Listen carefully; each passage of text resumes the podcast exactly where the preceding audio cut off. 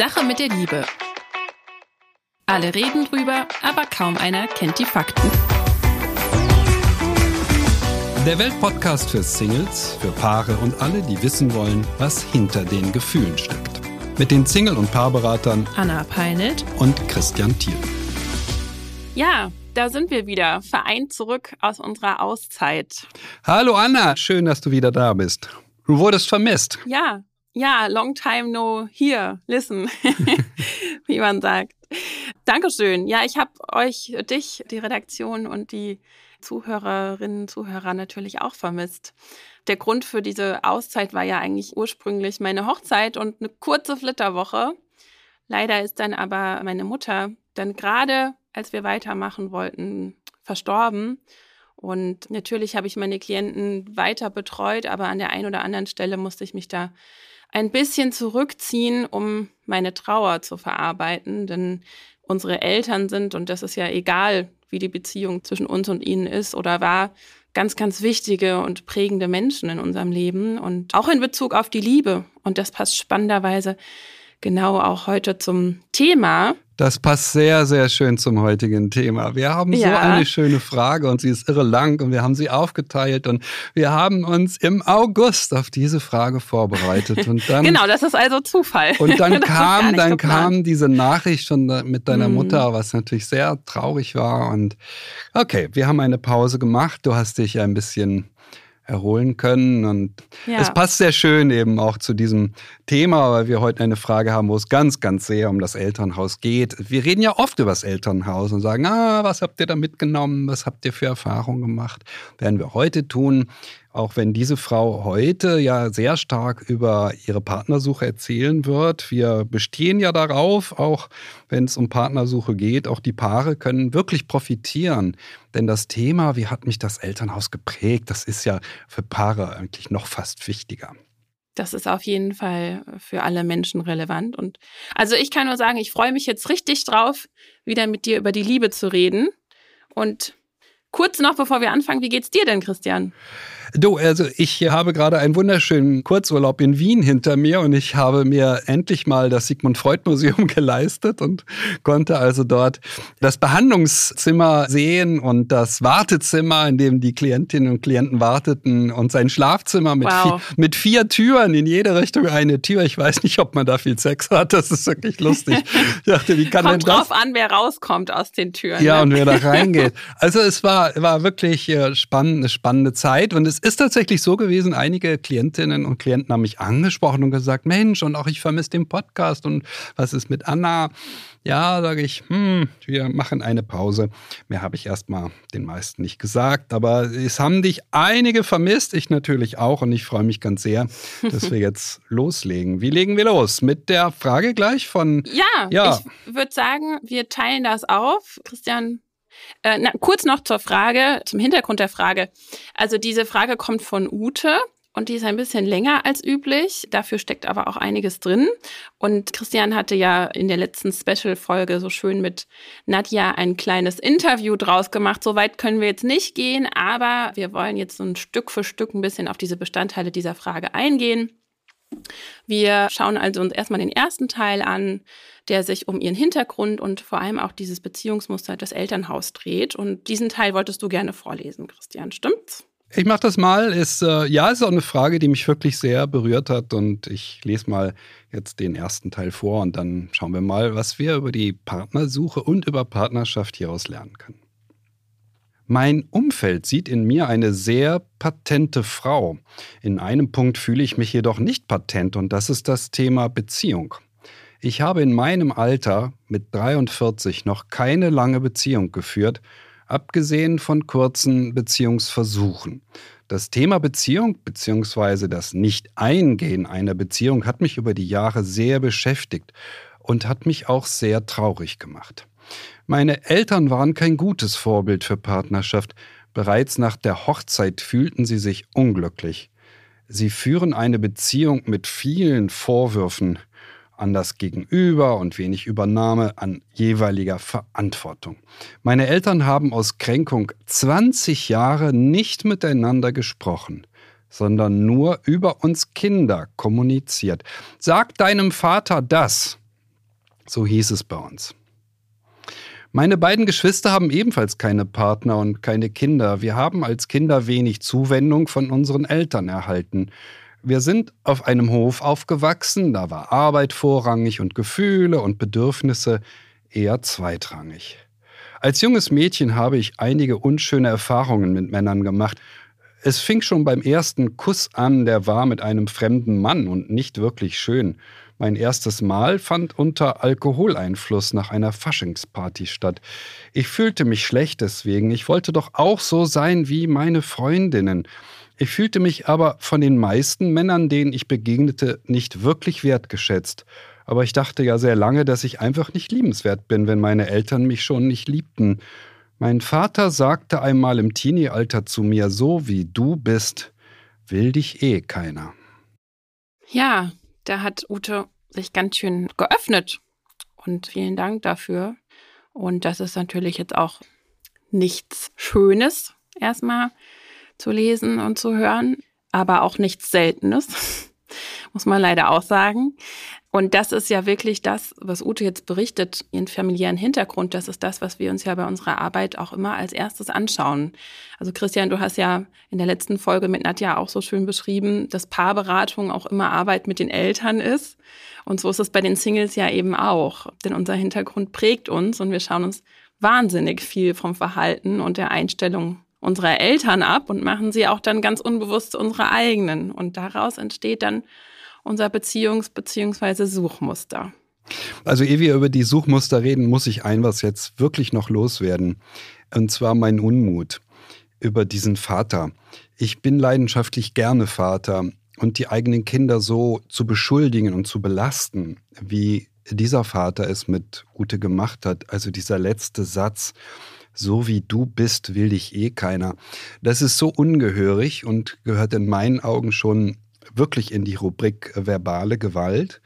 Da wird Kindern wirklich etwas Schweres angetan. Das muss man ganz klar sagen. Und mhm. wir dürfen in unserer Gesellschaft nicht nur das Schlagen stigmatisieren und sagen, dass das nicht geht, sondern wir müssen auch klar sagen, dass es Dinge gibt, die Eltern tun, die einfach nicht gehen, die nichts zu tun haben mit, naja, ich darf doch mein Kind so erziehen, wie ich will. Nein, das ist eine Form der Übergriffigkeit, der Belastung, der Gewalt, so würde ich es wirklich ausdrücken, die ich nicht akzeptieren kann. Ich bin leidenschaftlich gern Vater und das tut mir in der Seele weh, wenn Klientinnen mir solche Dinge erzählen, denn sowas höre ich natürlich auch in der Beratung immer und immer wieder. So, jetzt habe ich meinen Unmut erstmal über diesen Vater ja, das ist auch ganz geworden. Das ist wirklich für Ute schrecklich. mal zu hören. Äh, das unterstreiche ich, denn das ist nämlich nicht okay und das ist aber auch nichts, was Ute sich weiter erzählen sollte, sondern das hat der Vater erzählt. Da kommen wir später nochmal drauf zu sprechen. Aber ja, sie hat das offensichtlich sehr zu ihrem eigenen Mindset gemacht. Ja, Christian. Die Stimme der Eltern wird zu unserem Über-Ich, würde Sigmund Freud jetzt dazu sagen. Mhm. Ja, also wir sagen uns das dann selber vor. Das ist das Schlimme. Und mhm. man hört ja aus diesen Zeilen schon heraus, dass sie genau das gemacht hat. Mich will ja bestimmt eh keiner. Und also versuche ich mich anzudienen und äh, küsse irgendjemanden, hab Sex nach einer feuchtfröhlichen Party mit jemandem, den ich gar nicht mag und so weiter das ist sehr traurig, weil mhm. jemand, der so schlechte Erfahrungen gemacht hat wie Ute in der Kindheit, macht sehr oft schlechte Erfahrungen in der Jugend und als junge Frau. Das ist ein häufiger Fall und ich finde es dann natürlich schwierig, für diejenigen und denke, ach, was hätte ich ihnen jetzt gewünscht, dass es besser läuft. Auf der anderen Seite sage ich dann, ja, puh, die Verantwortung dafür, dass es so schwierig ist, liegt zunächst mal beim Elternhaus und nicht bei Ute. Das Elternhaus hat die Verantwortung, Ute hat die Verantwortung, es zu ändern. Da kommen wir bestimmt noch zu, was sie mhm. tun kann. Aber die Verantwortung dafür, dass Partnerschaft für sie so schwer ist, liegt im Elternhaus, bei den beiden Eltern. Die Mutter kommt hier besser weg bisher, aber ja, mit seinem Mann, mit seinem Partner gar nicht zu reden, das ist schon eine harte Nummer. Man fragt sich wirklich, boah, wie das für die Kinder gewesen sein muss. Was denkst du, Anna? Das ist ja wirklich unglaublich. Naja, wir hatten das ja schon mal angesprochen. Ich hatte ja auch die Ehre, in Christians neuem Buch interviewt zu werden.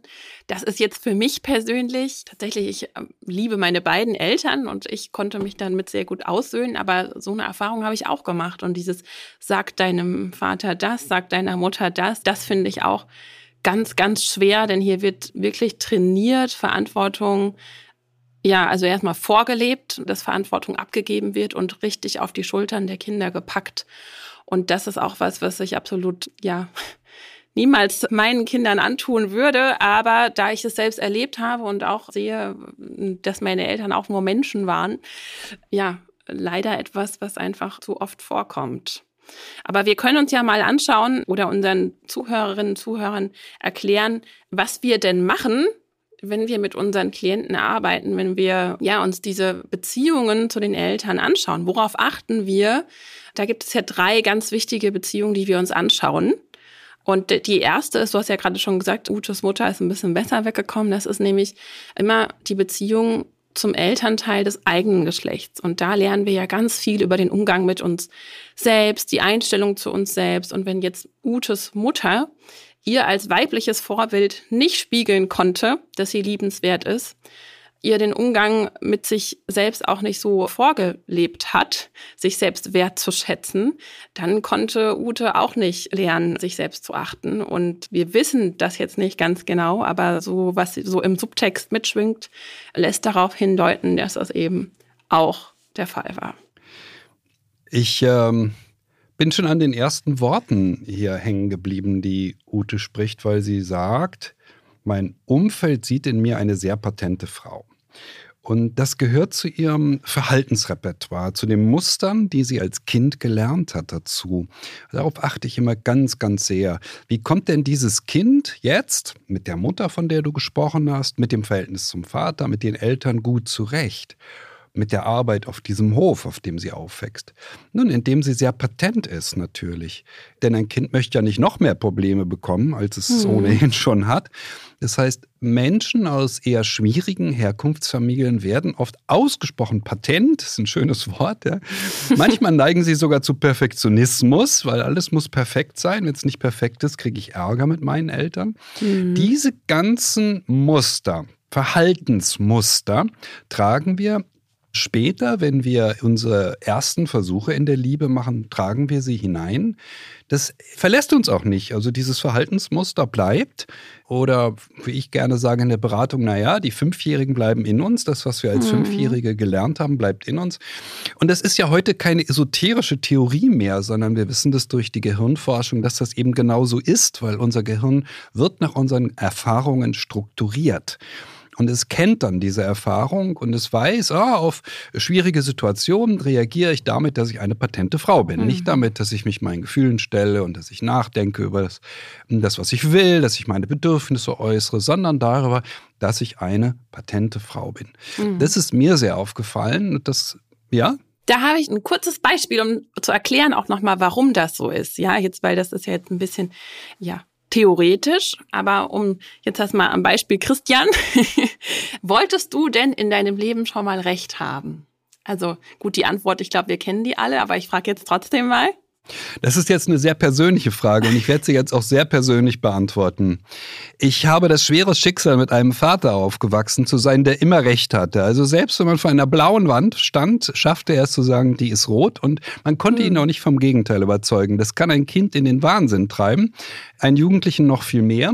Dummerweise führt es dazu, dass man später extrem gerne recht hat. Und, okay. ähm, also diese Frage hättest du jetzt meiner Frau stellen müssen, ob ich ein Recht habe. Aber sie hätte gesagt, ja, ja, doch, doch, es ist wohl so. Es ist Nein, so. das war jetzt aber auch, dass es, selbst wenn man diese Erfahrung nicht gemacht hat, wir Menschen haben einfach gerne Recht. Und das kommt daher, dass unser Verstand ja die Aufgabe hat, unser Überleben zu sichern. Also wenn ich jetzt beispielsweise über die Straße gehen will und 50 Meter weiter weg kommt ein Auto, dann passiert unbewusst ja ein Abgleich mit alten Erfahrungen. Und da bislang bei so einer Entfernung von 50 Metern noch alles gut gegangen ist, werde ich gehen. Bei drei Metern aber habe ich diese Erfahrung ja gar nicht, also bleibe ich stehen. Und bei allem, was wir tun, greift unser Verstand immer auf diese Referenzerfahrung zurück. Und so ist es eben auch in der Liebe. Also ich will Recht haben und deshalb tue ich immer wieder das Gleiche, auch wenn es nicht hilfreich ist, aber ich behalte Recht. Und ja, das ist das, warum die Sache mit der Liebe dann auch für mich nicht funktioniert und dann gebe ich lieber anderen die Schuld. Denn wenn ich was ändern würde, dann könnte ja passieren, dass ich sterbe, also für diesen archaischen Anteil im Gehirn.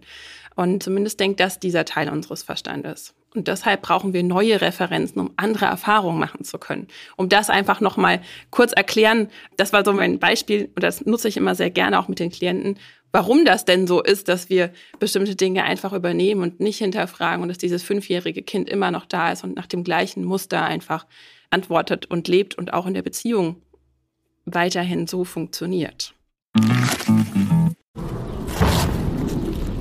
This is a boom. so I, I put on bulletproof now. Yeah. Hallo, ich bin Paul Ronsheimer, Journalist und Kriegsreporter. Und egal ob von der Frontlinie, aus dem Präsidentenpalast oder in meinem Hotelzimmer auf ein Glas Rotwein. In meinem Podcast bekommt ihr jede Woche Einblicke auf die wichtigsten Ereignisse der Welt, hört spannende Gesprächspartner und auch, was das Reporterleben mit mir persönlich macht. Ronsheimer, der Podcast. Jeden Mittwoch eine neue Folge. Überall da, wo es Podcasts gibt. Ja, und das in allen Belangen von Beziehung eben. Bei der Partnersuche, das haben wir ja hier sehr schön gesehen bei Ute, dass sie bei der Partnersuche offensichtlich nicht sonderlich wählerisch war. Mhm. Das konnte sie als Kind nicht lernen, wählerisch zu sein. Sie musste jede Form der Zuwendung nehmen, die sie überhaupt nur bekommen konnte von ihren Eltern. Und dieses Muster trägt sie in die Partnersuche hinein, aber sie trägt es ja auch dann später in Partnerschaften hinein oder wie sie sagt, Beziehungsversuche. Und jetzt will ich nochmal einen Versuch machen, Ute ein wenig gnädig zu stimmen, weil es ist ein Teil, der mir sehr nahe gegangen ist in dieser Frage, als sie über sich gesprochen hat. Und zwar hat sie gesagt, dieses Thema Beziehung hat sie über Jahre sehr beschäftigt und auch sehr traurig gemacht. Mm, und das ist ein Punkt, den ich kenne aus der Beratung. Sie ist jetzt 43 und nach meiner Erfahrung ist es ungefähr so. Wenn eine Frau oder ein Mann 35, 36, 37 ist das klassische Alter und damit also auf die 40 zugeht, ja, dann sinkt von Jahr zu Jahr die innere Stimmung. Wenn jemand im Bereich Partnerschaft nach dem eigenen Gefühl noch gar nichts erreicht hat. Und das hat sie ja, dieses Gefühl. Und zu Recht, sie hat sehr wenig erreicht in dem Bereich. Und das kann bis hin zu Depressionen gehen. Ich sage meistens ist es nur eine depressive Verstimmung, so klingt es hier auch. Und das ist absolut verständlich, dass es so ist. Wir müssen etwas tun. Wir müssen lernen, was muss ich anders machen, um eine mhm. stabile Partnerschaft hinzubekommen. Das ist ja der Intention von Ute mit dieser Zuschrift, die, ja, sie hat ja uns beiden sehr gut gefallen und also mir ist es auch wirklich nahe gegangen, die Geschichte, weil wir müssen die Verantwortung für das Elternhaus, für das, was es verursacht hat in unserem Liebesleben beim Elternhaus lassen. Aber die mhm. Verantwortung für die Zukunft, die müssen wir selber übernehmen. Ute muss das ändern. Die Eltern können nichts mehr ändern. Die konnten noch nie was ändern. Aber Ute muss es tun. Ja, sie mhm. muss dafür sorgen, dass sie lernt. Nein, das sind Beziehungsmuster aus der Vergangenheit. Sie muss lernen, was sie braucht, um in Beziehungen ein stabileres, kräftigeres mhm. Gegenüber zu sein. Sie muss lernen, auch bei der Partnersuche sehr wählerisch zu sein. Und das geht besser, und das ist die Erfahrung aus der Beratung, wenn man nicht alleine ist. Es reicht, dass man einen Menschen hat, der an einen glaubt und der einem den Rücken stärkt. Das ist eine Kernfunktion von Beratung, von hm. Coaching. Menschen den Rücken zu stärken, jawohl, machst du gut. Wir können leichter Veränderungen vornehmen, also andere Verhaltensmuster lernen, wenn wir wissen, jemand stärkt uns den Rücken. Absolut. Wollen wir noch kurz auf die anderen Beziehungen eingehen zum gegengeschlechtlichen Elternteil? Die Beziehung zwischen Ah, die haben wir Eltern, ja auch noch. Die haben wir uns noch nicht angeguckt. Ah. Um das vielleicht kurz, Gut, ich habe schon, schon vom Vater schon was gesagt. Ja, du hast vom Vater schon was gesagt. Also, warum das so wichtig ist, daraus schließen wir einfach, wie sich die Liebe zum anderen Geschlecht anfühlt. Ute hat jetzt von ihrem Vater, also ihrer ersten großen Liebe, könnte man jetzt mal ganz küchenpsychologisch sagen, gelernt, dass Liebe sich eben nicht so schön anfühlt. Also er hat ihr, so wie sie es ja beschreibt, zu verstehen gegeben, dass sie nicht gut genug ist, so wie sie ist. Also bringt sie dieses Gefühl des nicht gut genug Seins in Verbindung mit Liebe. Und das führt eben schon früh in ihrem Fall dazu, dass sie sich selbst nicht wertschätzend behandelt, keine Grenzen setzt, wenn andere das Gleiche tun. Und dann haben wir ja noch die Beziehung zwischen den Eltern. Und da lernen wir natürlich, was ist denn Liebe? Was ist Beziehung? Und okay, okay, das ist natürlich spannend. Was hat sie über die Liebe gelernt bei genau. Eltern, die miteinander reden und trotzdem zusammenbleiben? Mhm. Also klassisch würde ich das ein Doppelminus nennen. Ja, also wenn ich diesen Beziehungspfeil male auf der Flipchart, mhm. sage ich okay, fanden Sie das Minus oder zweimal Minus? Ja, und dann mhm. sagen viele in so einem Fall natürlich äh, zweimal Minus. Das war ja schrecklich. Mhm. Ein Doppelminus ist extrem schwer zu verstehen. Hm, für ein Gegenüber. Das heißt, sie bräuchte einen Partner, der etwas Ähnliches kennt. Das hilft ihr nicht weiter, wenn der Partner jetzt aus einem schrecklich harmonischen Elternhaus mhm. kommt, denn er wird mit ihr fremdeln. Er wird sie kennenlernen und wird feststellen, na, die ist aber komisch. Ja. ja? Und das wird wieder das. Wir haben ja schon oft gesagt, dass Verständnis das A und O einer jeden Beziehung ist. Ja, und wenn ich nicht verstehen kann, warum der andere hier, sage ich mal, den einen oder anderen Spleen hat, wird es schwierig. Den einen oder anderen Spleen haben wir alle, das ist ja das Problem. Das ist, mhm. Es ist mhm. nicht zu vermeiden. Nicht jedes Elternhaus ist so extrem wie dieses, aber am langen Ende, wenn man genau hinschaut, ist jeder Mensch ein bisschen, bisschen eigen eben, so wie er nun mal ist. Und wir haben es verdient, dass uns jemand versteht. Ja. Und das hat Ute verdient und das wird nur einem Mann gelingen, der ihr zumindest ein bisschen ähnlich ist und nicht zu unähnlich. Das wäre ja. mein, also wenn ich jetzt einen Rat ausreichen sollte, bisher haben wir noch keinen ausgereicht, mhm. sondern nur geguckt und geschaut und analysiert. Aber als Rat, oh, ich würde nach Männern schauen, die ansatzweise was Ähnliches erlebt mhm. haben. Ja. Das wäre auch meiner. Bei meinen Klienten stößt das immer so ein bisschen auf Unverständnis zunächst, weil ja alle gerne, da hatten wir auch schon drüber gesprochen, sich komplementieren wollen und sagen, oh nee, dann hole ich mir ja noch so jemanden ins Haus, der ähnlich, ja, wie die Menschen eben über sich selbst denken, wie ich drauf ist. Aber jetzt nochmal hier, ich hoffe, wir haben das auch gut erklärt, den Appell an das gegenseitige Verständnis. Und dafür müssen bestimmte Erfahrungen gemacht worden sein, um das wirklich verstehen zu können, was den anderen umtreibt. Und wenn sie nicht gemacht wurden, dann ist es noch wichtiger, dass wir uns Mühe geben, was den anderen umtreibt zu mhm. verstehen. Ja, dann müssen wir noch mehr Energie darauf aufwenden. Das ist mir ganz wichtig, gerade für die Paare, die zuhören. Mhm. Ja, wir dürfen nicht aufgeben, denn wir haben uns für einen Menschen entschieden. Und wenn wir mal ein paar Jahre zusammen sind oder gar Kinder haben, dann ist das nicht einfach mal so eben aufzulösen. Und am schwierigsten ist für uns immer die Stelle, wo wir den anderen besonders schwer verstehen können, weil sein Leben eben ganz anders war als unseres. Da müssen wir uns eben besonders bemühen auch. Ja. ja, jetzt war wieder so ein Appell an die Paare. Ich hoffe ja immer, dass hier möglichst viele von den Paaren noch zuhören, weil dieses ja. Dreieck, das wir hier besprechen, Beziehung zur Mutter, zum Vater, der Eltern zueinander, es ist wirklich für alle ganz entscheidend, das zu kennen, zu wissen, dass jeder von beiden das hat. Mhm. Ja, also hier ist immer für jeden was dabei. Und da bemühen wir uns ja auch sehr drum.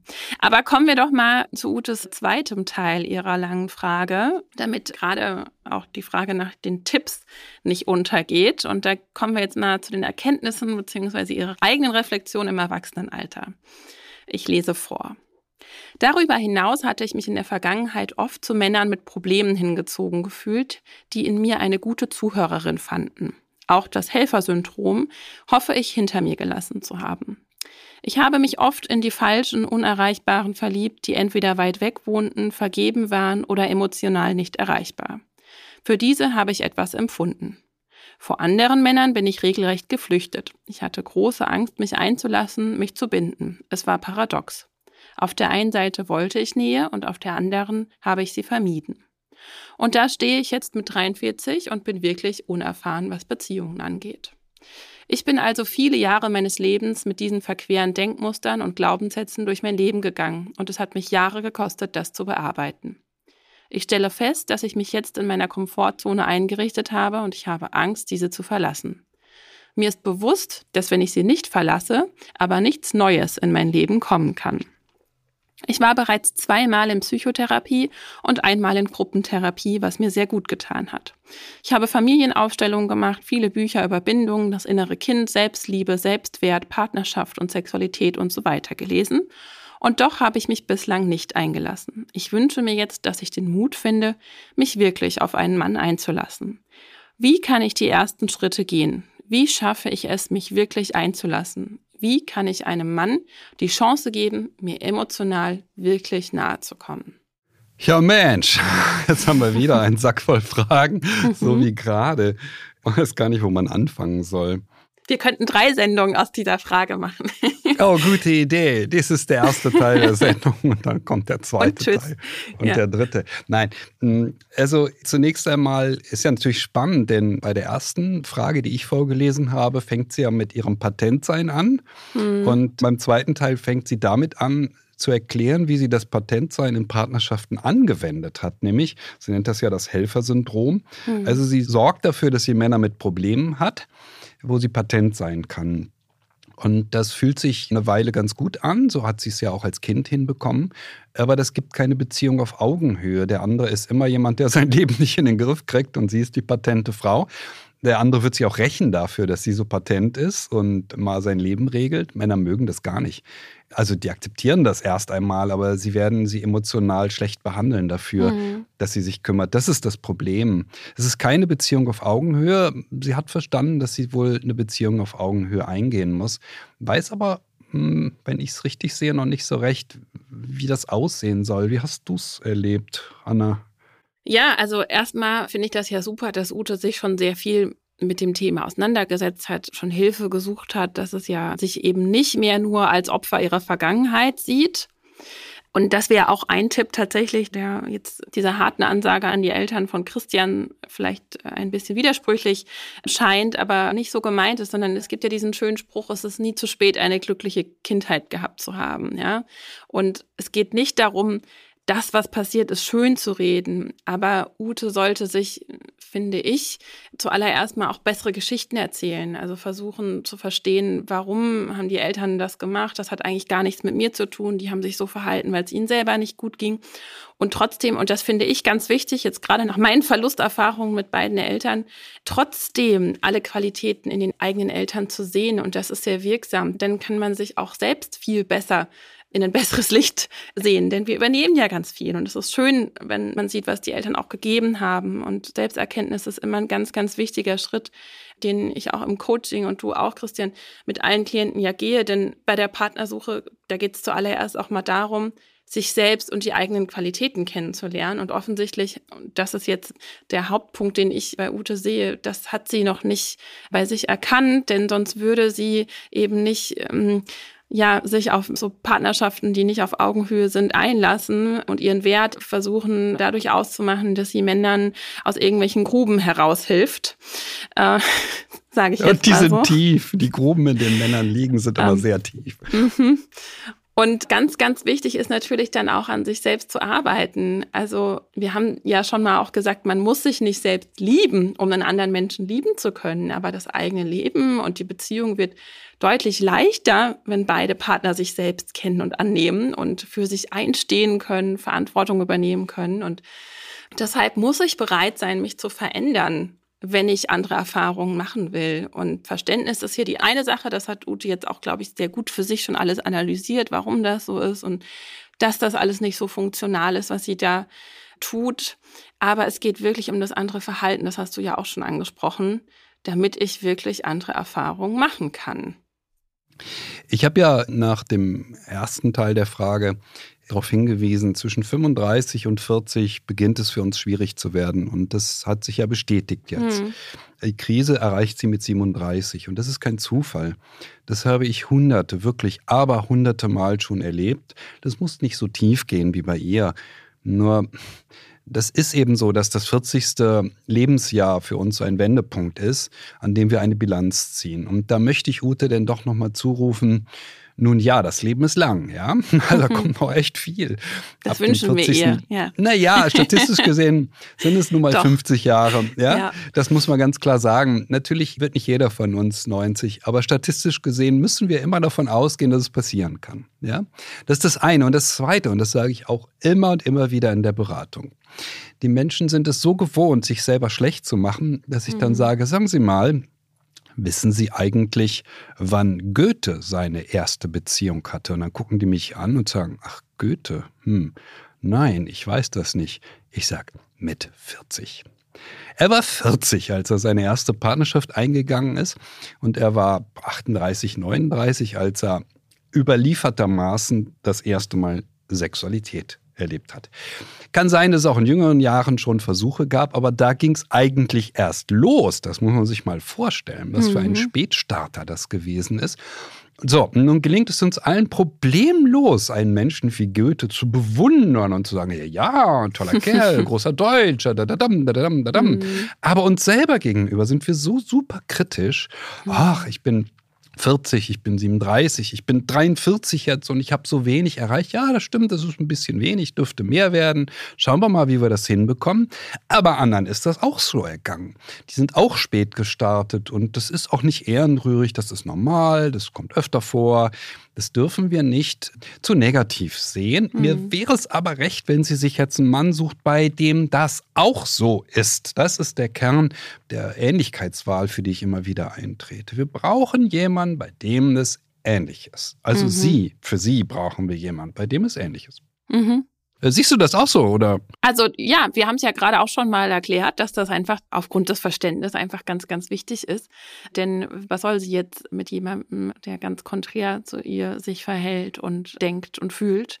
Das würde ja nur noch mehr diese Vermeidung, sage ich mal, stärken, die sie ja da lebt, sowohl aktiv als auch passiv. Also sie zeigt uns ja, die Konsequenzen auf. Und dafür vielen Dank, liebe Ute, an deinen Brief, denn auch hier gibt es bestimmt jetzt die einen oder den anderen Zuhörer, dem das ähnlich geht. Sie zeigt uns die Konsequenzen davon auf, wenn man früh lernt zu glauben, man wäre nicht wertvoll und daran auch festhält. Also sie muss jetzt wirklich erkennen, dass sie mit diesem aktuellen Mindset, sage ich ja immer, ja, so diesem Glauben, dass sie hat, nicht weiterkommen kann. Sie muss den Wunsch und auch die Bereitschaft haben, diese Gedanken über sich selbst zu verändern. Und dieser Wunsch muss so stark sein, als würde sie auf einem brennenden Stuhl sitzen und erkennen, ich muss hier jetzt aufstehen, sonst verbrenne ich. Denn wenn sich nichts ändert, wird das nicht anders passieren. Also in Bezug auf diese Bindungsangst, die sie uns da ja zeigt, geht es darum zu erkennen, welche Ängste habe ich wirklich? Was sind die Konsequenzen meiner Ängste? Also welche Nachteile entstehen mir dadurch, wenn ich weiterhin so lebe, wie ich das tue und so über mich denke. Und wenn sie dann aufgestanden ist von diesem brennenden Stuhl und auch weiß, da kann ich mich nicht mehr hinsetzen, dann braucht sie eine Alternative. Wohin gehe ich jetzt? Was mache ich jetzt? Welche Veränderung ist nötig für einen neuen, einen sicheren Stuhl? Und das bedeutet ja vor allem auch, und da würde ich auch ansetzen, die positiven Folgen einer Bindung zu begreifen. Also das, was Ute mit Bindung verbindet, das muss auch ein Stück weit, auch wenn sie sich einen ähnlichen Partner sucht, trotzdem neu definiert werden. Also, dass Bindung auch nichts Schlimmes ist, dass man Grenzen setzen darf, dass man für seine Bedürfnisse einstehen darf, dass man nicht immer nur gefallen muss. Und das muss sie anwenden und trainieren, bis das zu ihrem Weg wirklich geworden ist, sodass sie Gefallen auch an erreichbaren, freundlichen Männern findet. Denn das sagt sie ja, das ist ja so ihr Problem, dass die, die verfügbar sind, die möchte sie nicht. Und das kennt sie ja auch nicht. Ja, sie genau. kennt ja nur die wirklich unangenehmen Typen. Also du hast das sehr schön mit ihrem Vater ja benannt. Die, die erste Liebe im Leben eines Mädchen, was keine wirkliche Liebe war, sondern eine sehr abwertende Beziehung. Mhm. Aber das hat sie eben erlebt. So, ich würde das Bild vielleicht ein bisschen ändern wollen, was du gerade gesagt hast. Jedenfalls aus meiner Sicht, ob der Stuhl nun wirklich brennt. Die Frage würde ich gerne nochmal noch mal stellen. Denn ich komme ja einerseits aus der tiefen Psychologie, was man immer wieder merkt, aber andererseits bin ich auch sehr geprägt worden von einem ganz berühmten Therapeuten, Nosrat Peseschkian, leider schon verstorben. Der hat eine Richtung begründet, die nannt er positive Psychotherapie. Also er sucht mhm. immer nach positiven Interpretationen. Und mhm. eines muss man ganz klar sagen. Angst vor einer Beziehung ist nicht einfach irgendeine Form der unbegründeten Angst. Ja, das ist nicht wie eine Angst, die wirklich völlig unsinnig ist, sondern diese Angst ist komplett berechtigt. Wenn sie sich auf Beziehung eingelassen hätte in der Vergangenheit, hätte sie schweren Schaden nehmen können. Denn so wie sie nun mal an Beziehung rangeht, können das sehr missbrauchende Beziehungen werden, sehr abwertende Beziehungen werden. Also so wie sie das sagt, hat sie ja auch weiteren Schaden genommen. Also weil sie ja. sich ja auf die entsprechende ähm, Art Beziehung weiterhin eingelassen hat. Ja, und deshalb ist es wichtig zu akzeptieren, die erste Funktion unseres Gehirns, das hast du vorhin so schön mit diesem Auto gesagt, ist die des Selbstschutzes. Wir müssen uns selbst vor schwersten Schäden schützen. Menschen, die keine längeren Beziehungen eingehen oder die vielleicht gar keine Beziehungen eingehen, praktizieren oft eine Form des Selbstschutzes, weil sie spüren, wenn ich mich einlasse, dann sind die Kosten wahrscheinlich sehr hoch dafür, dass ich es tue der Weg, den sie gegangen ist, das also alles zu klären, zu klären, welche Muster sie hat und Das hat sie mit Hilfe von Therapien gemacht. Der Weg ist ein Weg, der dafür sorgt, dass man in der Zukunft andere Formen der Beziehung eingehen kann und eben auf diese Weise wirklich das Ziel erreichen kann, eine gute Bindung einzugehen. Bindung ist kein Selbstzweck und die Gefahr, die ihr als junger Frau entstanden wäre, wenn sie sich mit 20, mit 30 langfristig gebunden hätte, die Gefahr ist eben sehr hoch. Man kann als Frau, als Mann dafür einen sehr, sehr hohen Preis bezahlen. Bindungen sind nicht risikofrei. Wenn wir verstehen, dass wir uns für uns selber einsetzen müssen, für unsere Wünsche, Bedürfnisse, wenn wir schon bei der Partnersuche sehr hohe Ansprüche haben, dann kommen wir tatsächlich an dieses Ziel einer guten Partnerschaft, die einfach nur eine Bereicherung ist. Das ist ja das, was wir vertreten. Partnerschaft als Bereicherung fürs mhm. Leben. Partnerschaft als Belastung, als ich muss sein Leben ordnen und so weiter. Das ist nicht Sinn und Zweck davon. Mhm. Sinn und Zweck ist es, dass es uns zu zweit deutlich besser ergeht, dass wir uns deutlich besser entwickeln, als wenn wir alleine sind. Und diese Verhaltensänderung, diese Änderung der Denkmuster und des Innenlebens, das passiert natürlich auch nicht von heute auf morgen, gerade mit 43, wenn man noch keine anderen Erfahrungen gemacht hat. Aber das hast du ja vorhin auch schon so schön gesagt, Christian, da kommen Menschen wie wir, Berater, Coaches ins Spiel, wo man auch gemeinsam eben lernt, was ist denn gut für mich? Wie kann ich mich denn anders verhalten?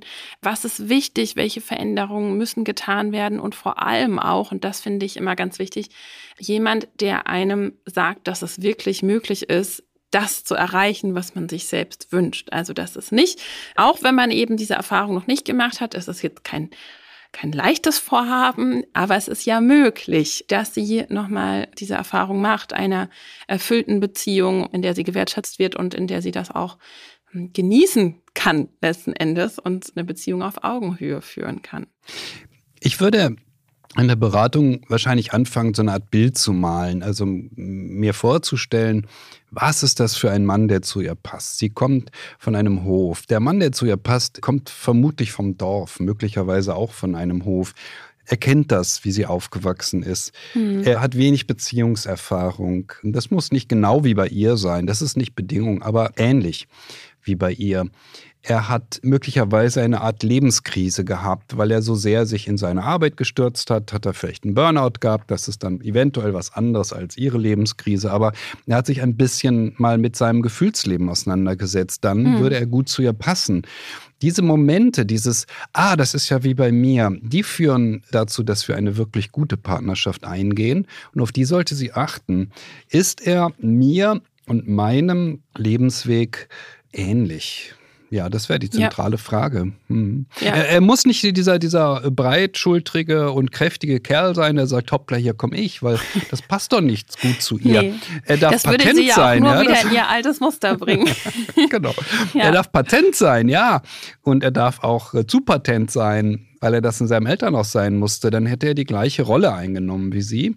Und dann mhm. könnten die beiden sich so langsam darüber verständigen, wie man es sich in einer Partnerschaft einfach mal gut gehen lässt. Das wäre mein Masterplan. Ja, das klingt toll. Würde ich auch direkt so, würde ich auch mal. Man sagt ja in der Wirtschaft ist das diese Persona-Entwicklung, ne? Welchen Kunden wollen wir eigentlich erreichen? Damit vergleiche ich das immer. Und so ist das eben in der Liebe auch. Wen will ich eigentlich erreichen? Wer passt denn wirklich zu mir? Was ist denn auch vom Matching her? Was kann ich denn sozusagen auch bieten, mit was habe ich Erfahrung, mit was kann ich resonieren und davon jemanden abzuleiten. Das ist also unser letzter Tipp, würde ich mal sagen, an Ute. Und ich hoffe, Ute und auch andere Zuhörerinnen und Zuhörer haben jetzt hier ganz viel mitgenommen, ob Single oder in Partnerschaft oder in Trennung. Und ähm, ja, Christian, ich fand es richtig schön, mal wieder mit dir zu quatschen. Ja, es war höchste Zeit. Es war höchste Zeit. Und ich freue mich auf die nächste Folge in zwei Wochen. Und dazu hat uns auch eine nächste Zuhörerin eine weitere Frage gestellt zur authentischen Partnersuche, denn die stört sich am Schauspieldating. Und da wollen wir in der nächsten Folge dann ganz ausführlich drauf eingehen. Ich bin gespannt, ich bin gespannt. Ja, also Schauspiel beim Dating. Ich kenne das in der Beratung pausenlos wollen Sie eine Rolle spielen. Wir müssen wir selbst sein. Ja, dem werden wir nachgehen. Es ist schön, dass wir wieder von vorne angefangen haben, mhm. also wieder mit der Partnersuche. Denn die letzte Folge mit Nadja von Saldern zum Scheitern von Beziehungen, das ist ja wirklich was, was unheimlich an die Nerven geht, Paaren. Manche Paare haben auch das Gefühl oder einzelne Partner, oh, nie wieder werde ich den Mut haben, mich einzulassen. So eine schwere Niederlage. Mhm. Am Ende schaffen es die meisten sich da rauszuarbeiten nach ein, zwei Jahren und nach vorne zu schauen und zu sagen, okay, war eine Niederlage. Niederlagen gehören zum Leben nun mal dazu. Aber jetzt gehe ich es wieder an. Insofern passt das so schön, dass wir jetzt mal gucken, wie ist es mit der Partnersuche. Ja, und das passt ja auch sehr gut jetzt äh, oder passt eigentlich gar nicht zum Wetter, aber wir widmen uns dadurch einfach jetzt wieder dem Frühling der Liebe und fangen wieder von vorne an. Und damit sagen wir Tschüss für heute und bis in zwei Wochen. Und in der Zwischenzeit freuen wir uns auf weitere Fragen an liebe.welt.de. Bis dahin.